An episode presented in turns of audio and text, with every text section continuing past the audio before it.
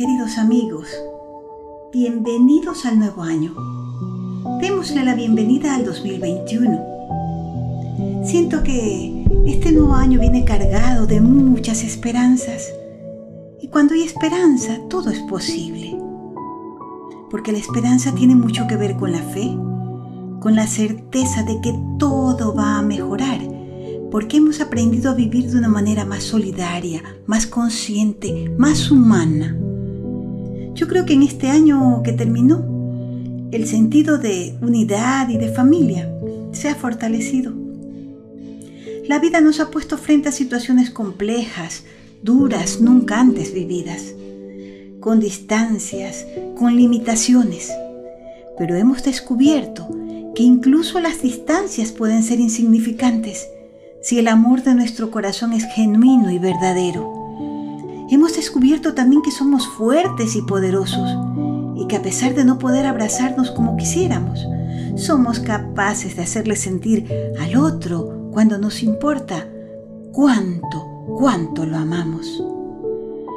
Dios es tan generoso con nosotros que nos ha permitido llegar con vida a este nuevo año. ¿Qué mejor regalo queremos? Si estamos vivos, hay esperanza. Y es que un nuevo año es como un libro nuevo. Sus páginas se llenarán con la escritura de lo que pensemos, digamos, hagamos y sintamos cada día. ¿Estamos conscientes de la responsabilidad que tenemos? ¿Estamos escribiendo nuestra historia? ¿Qué queremos que se escriba en el libro de nuestra vida? Pues dependerá en mucho de las decisiones que tomemos de las elecciones que hagamos. Entonces, lo ideal es que tengamos a Dios como nuestro mejor aliado para que guíe cada pensamiento, cada palabra y cada acción nuestra, de manera que sean semillas de amor para nuestra vida y para la vida de toda la humanidad. Entonces, es la oportunidad de que nos propongamos vivir de la mejor manera, o sea, es hora de hacer nuestros propósitos para el año nuevo. ¿Qué tal?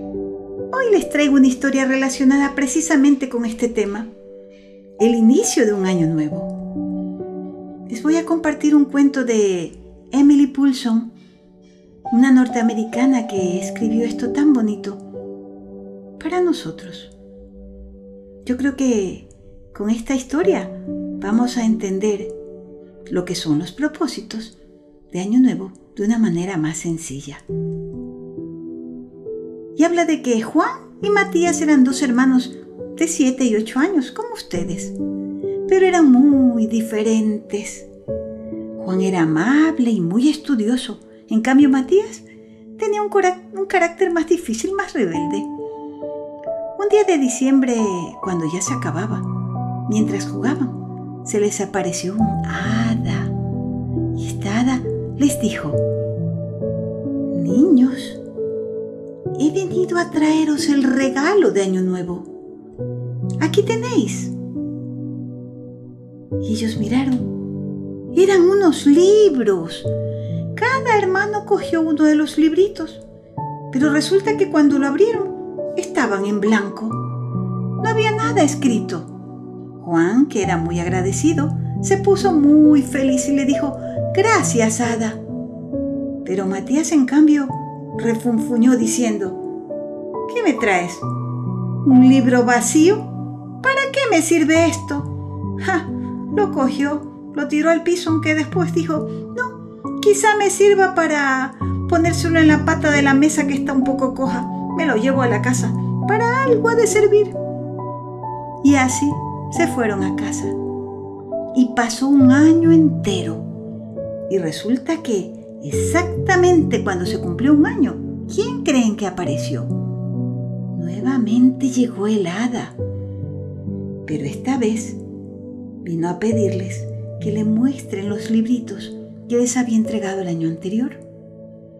El libro de Juan estaba como nuevo, el de Matías todo sucio. Entonces les dijo que echaran un vistazo a las páginas de los libros el cuadernillo de Matías estaba lleno de borrones, no se entendía nada, pero en cambio el de su hermano estaba lleno de hermosas letras de oro. Matías, le dijo el hada, todos esos borrones son de los momentos en los que no te portaste bien con los demás. Cuando discutiste con tu hermano, cuando le pegaste a tu amigo, cuando desobedeciste a mamá. ¿Y tú? le dijo a su hermano, que has sido bondadoso. Mira tu libro. Está escrito con letras de oro. Juan, las letras de oro son por cada vez que diste un beso a mamá o las veces en que le prestaste tus juguetes a tu hermana, o el día que le ayudaste en clase a tu compañero, o aquel día en que ayudaste a la abuelita a cruzar la calle. ¿Recuerdas? Juan sonreía. En cambio Matías estaba preocupado y en silencio pensaba, aunque no decía nada. Juan quería quedarse con el libro es que estaba tan bonito. Pero el hada le dijo, no, Juan, perdóname, pero eso no puede ser. Todos estos libros van a una biblioteca muy especial, a la biblioteca del Padre Tiempo. Él lleva un registro de cada año de la vida de los niños, cuando han sido buenos y cuando se han portado mal. A cambio, el hada les ofreció dos libros nuevos, ambos con las páginas en blanco. Matías había aprendido la lección y entonces le prometió al hada que su libro estaría lleno de letras doradas para el año siguiente. Y Juan le aseguró que intentaría mejorar y ser un mejor ser humano cada día. El hada se sintió feliz y se despidió muy contenta de ellos con un ¡Feliz Año Nuevo! Y ellos le respondieron, lo mismo para ti, hermosa hada. Feliz Año Nuevo. Dale un saludo al Padre del Tiempo y diles que este año nuestros libros serán más bellos porque tenemos los mejores propósitos. Y colorín colorado esta historia se ha acabado. ¿Qué tal si nosotros también hacemos nuestra lista de propósitos? ¿Qué podemos hacer para mejorar este año, para ser más felices y hacer más felices a los demás? Pensemos, pero que sean propósitos reales, que estemos dispuestos a cumplir, aunque nos cueste un poquito. Total, nosotros sabemos el secreto ya sabemos qué hacer cuando el camino se nos vuelve difícil. Ya sabemos a quién recurrir, ¿verdad? ¿A quién más sino a nuestro Padre Dios? Él siempre está listo a ayudarnos y escucharnos. Bueno, mis niños queridos, con esto los dejo, no sin antes desearles todo lo bueno, bonito y valioso que los acompañe a lo largo no solo de este año nuevo, sino a lo largo de sus vidas.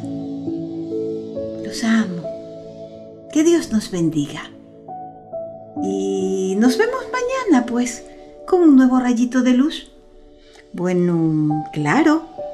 Eso, si Dios quiere. Hasta mañana.